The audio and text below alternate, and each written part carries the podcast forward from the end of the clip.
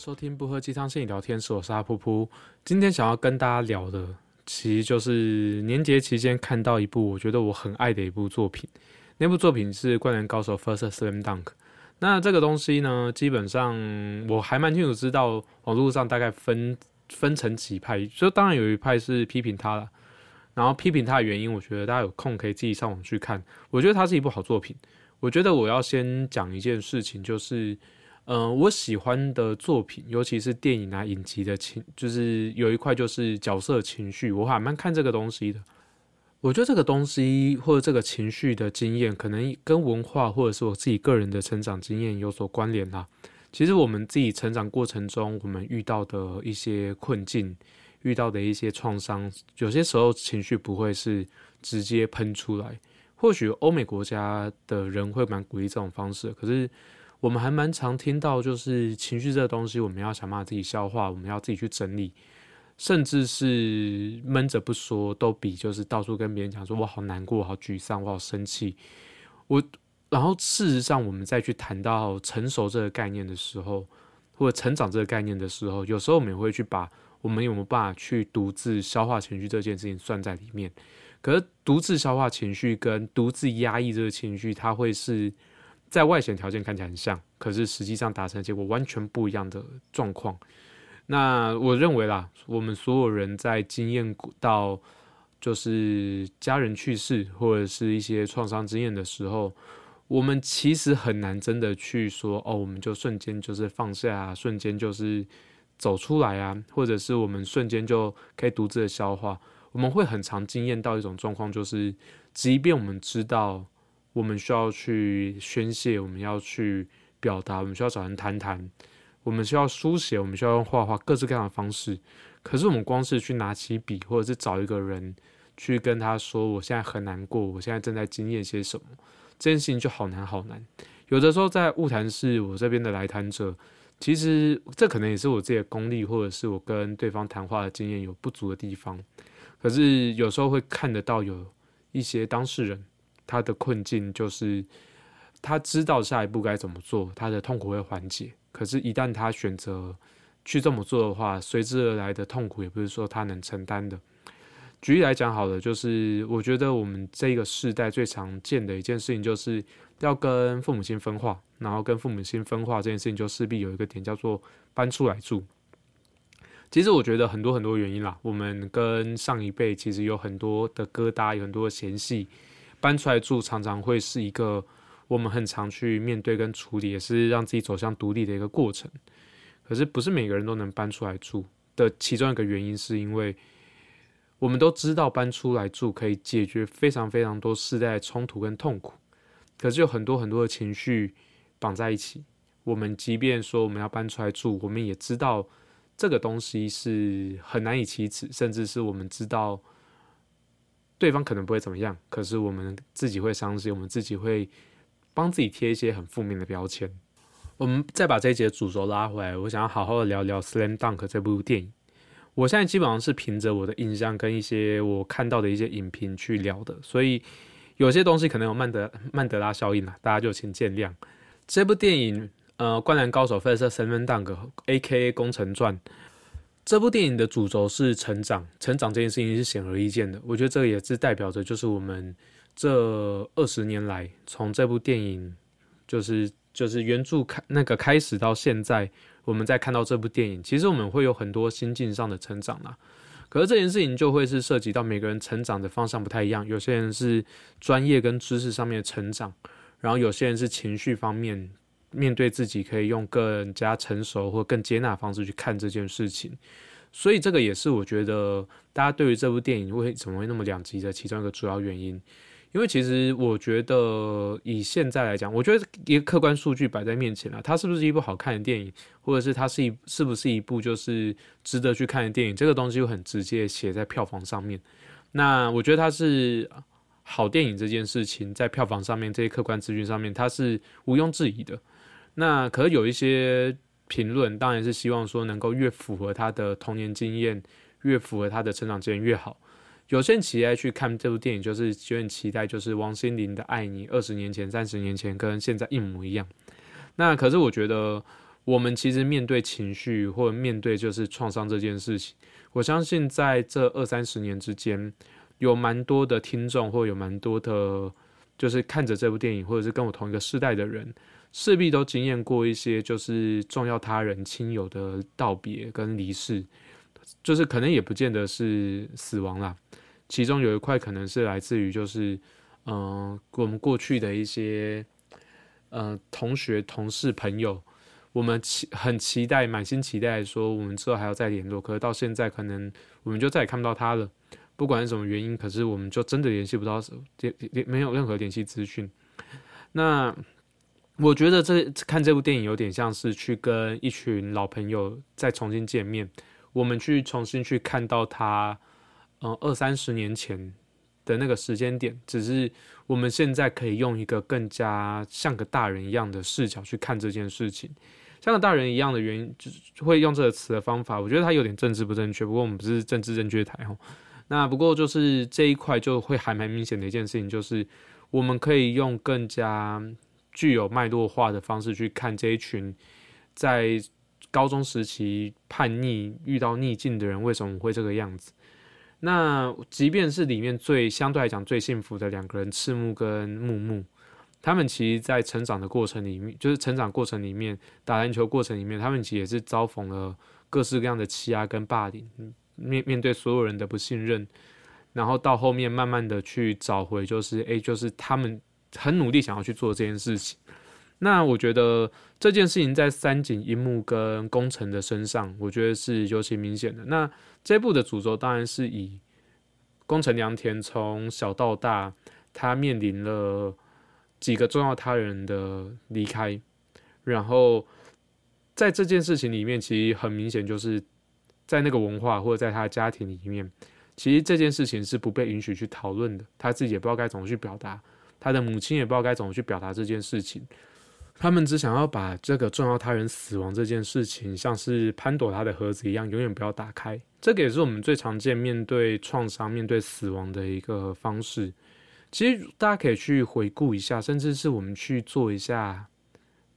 就是家家庭里面的访谈。我们，嗯，甚至是我们自己，就是回想一下就好了。我觉得要实际上去做这样回家做有点困难。大家去想一下，就是我们家上一次有人过世这件事情大概是什么时候？然后在这段时间里面，我们有多少次是可以在一个放松、轻松的。状况底下，好好去聊聊，就是跟这个人道别，跟这个人离开之后对我们的影响是什么？好好去谈这件事情。这件事情其实，在亚洲，甚至我我不确定欧美，我我我毕竟不是欧美人士，我没办法去断定他们的文化长怎样。可是，在亚洲人的家庭里面，这件事情是非常困难的。而且更甚者，就是我们知道关系会结束，爱情会结束，友谊也会结束，人也会最终也会死去。可是没有任何人去教我们要怎么去面对这个创伤，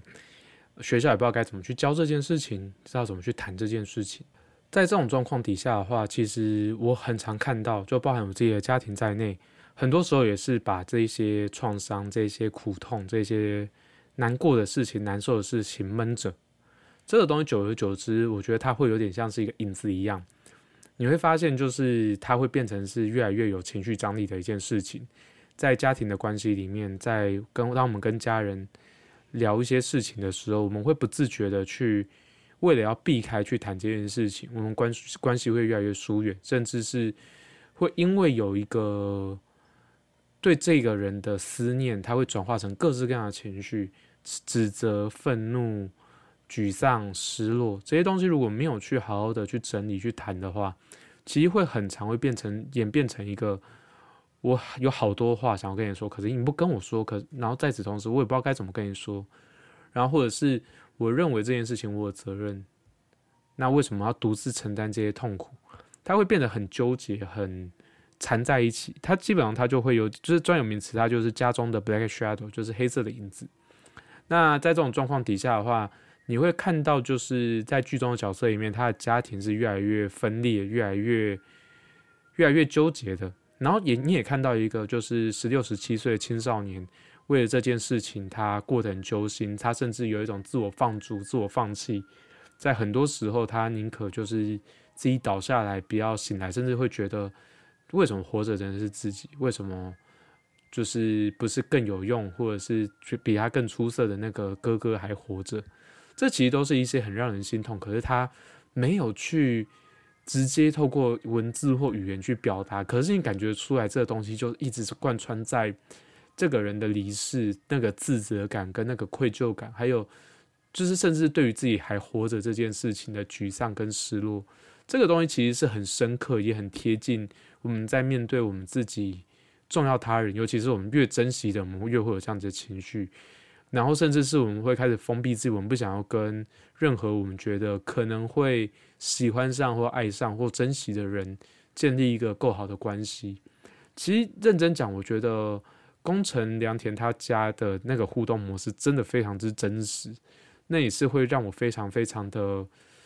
感同身受的一点。那我觉得这边也揭露一下好了，就是去年的年底，也是今年年初，就是我的奶奶过世。我奶奶之于我基本上是一个还蛮重要的一个家人，然后虽然说就是她在老年的时候有一些事情我们并没有很谅解她，可是当他离开的时候，我也觉得这件事情也对我来讲冲击蛮大的。可是我自己也观察到一件事情，就是我们所办的一些仪式，办葬礼啊、头七啊、告别式啊。其实很多时候就是我们知道我们需要聚在一起，然后去谈一些事情，去关心彼此的状态。可是亚洲人其实不擅长做这件事情，于是我们就用很多的呃经文、很多的声音去让这件事情能够淡化。你可以选择躲在那些东西后面，你也可以多说一些。可是重点是我们在这段时间里面，我们有一个共同的信仰，没有共同思念的人，我们聚在一起，停留在这里。我觉得那个是那个仪式很重要的意义，然后有很多事情，有很多的，甚至有很多的陈年旧事跟恩怨，我们其实是很需要透过言语、透过文字去好好的去谈、去表达。然后我们，可是在此同时，我们也需要花很多很多的力气去准备，花很多时间的力气去有告诉我们这件事情是安全的，我们是可以好好去说这件事情的。我们可能才会有空间去表达这件事情。可认真讲，就是要有一个可以好好表达空间这件事情有多么不容易。然后我觉得，就是也看过还蛮多的来谈者，其实他们在去试着想要去表达这件事情，其实真的好难好难。在真的家庭关系里面，有好多的困境，因为不是只有我们一个人，因为有人离开而受伤。可能这个家庭里面所有人都因为这件事情而沮丧，大家的空间都很有限。大家能够再去多涵容的事情都是有限的，在这种状况下呢，就是通常就是最后结果就是每个人都把自己越逼越紧，情绪越越来越压抑，然后关系就会从一路从疏远，然后到就是就是有点抗拒排斥，到甚至有点憎恨着彼此，甚至更直接一点的话就是恶言相向，甚至大打出手。我觉得在这件事情里面，你其实可以看得到就是。就是呃，宫城良田他的家是如何因为就是重要他人的离世而逼把彼此越逼越紧，然后要真的能够走向这样子的和解，能够走向就像这样子可以好好的相处，很真实的笑出来，很真实的去跟彼此袒露跟表白说，我知道这这这一段时间对你来讲也不好，很很不好过，然后这件事情我们。要完全把这件事情、这些悲伤的事情丢下，完全让自己失忆，让自己完全没有感觉，是毫无可能的一件事情。我们要慢慢去接纳这件事情，然后同时去调整好自己、调试好自己，然后去承认自己在这件事情上面很脆弱、很无助。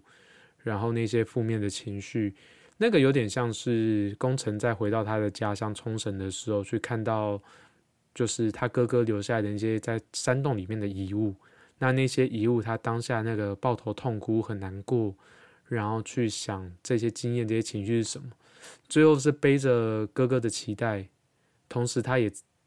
正在做他自己想要做的事情，这两件事情慢慢走向整合，最后才你可以看得到，就是最后的美好结局，并不是，嗯，他的篮球成绩有多好。他可能影响了另外的里程碑。我觉得真正好的结局是他跟妈妈可以破涕为笑，可以跟妈妈好好的去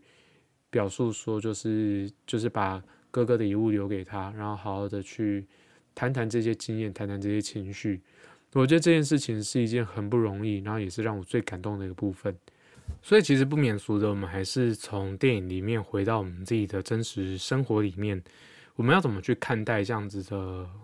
就是有一个重要他人创伤。其实谈这类电影还蛮多的啦，就是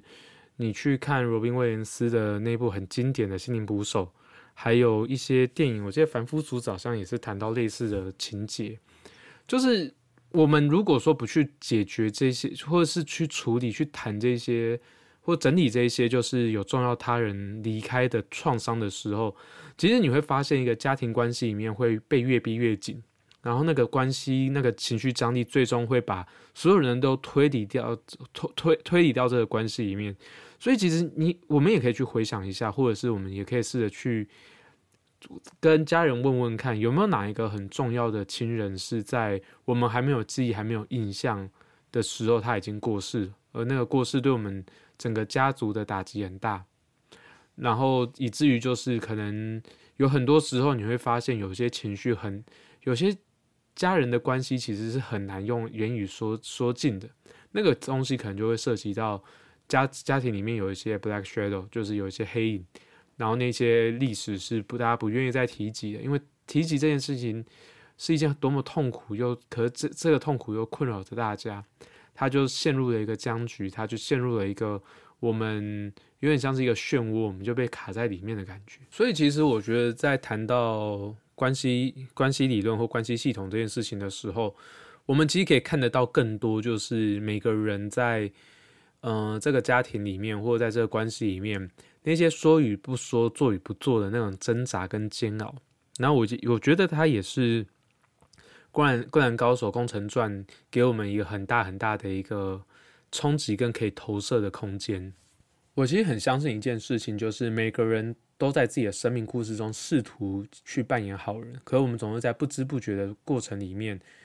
在别人的故事里面变成坏人，变成反派。然后，甚至是有些人是一直努力的试图去扮演好人，直到他知道他现在处境跟他现在遇到的困难，他无法再扮演好人，于是他开始放弃扮演好人，去开始在别人生命里面扮演坏人。说句实在话啦，就是我自己还蛮倾向于相信，就是大家其实都是在试着让整件事情，尤其是家人关系之间，只要他的人格。没有什么太多的、太多的病态的一些发展的话，原则上大家都还是试着去为着自己的家人着想，然后试着去照顾家人。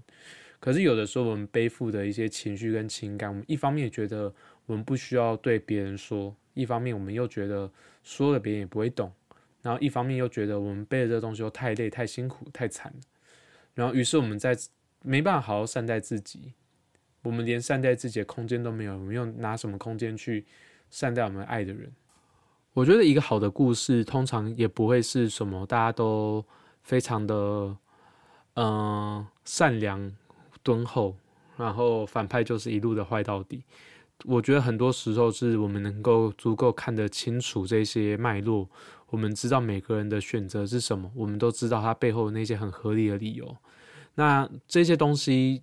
您您很很很顺的安排在一起的时候，它就是一部好到不行的电影，它就是一部很值得大家好好玩味跟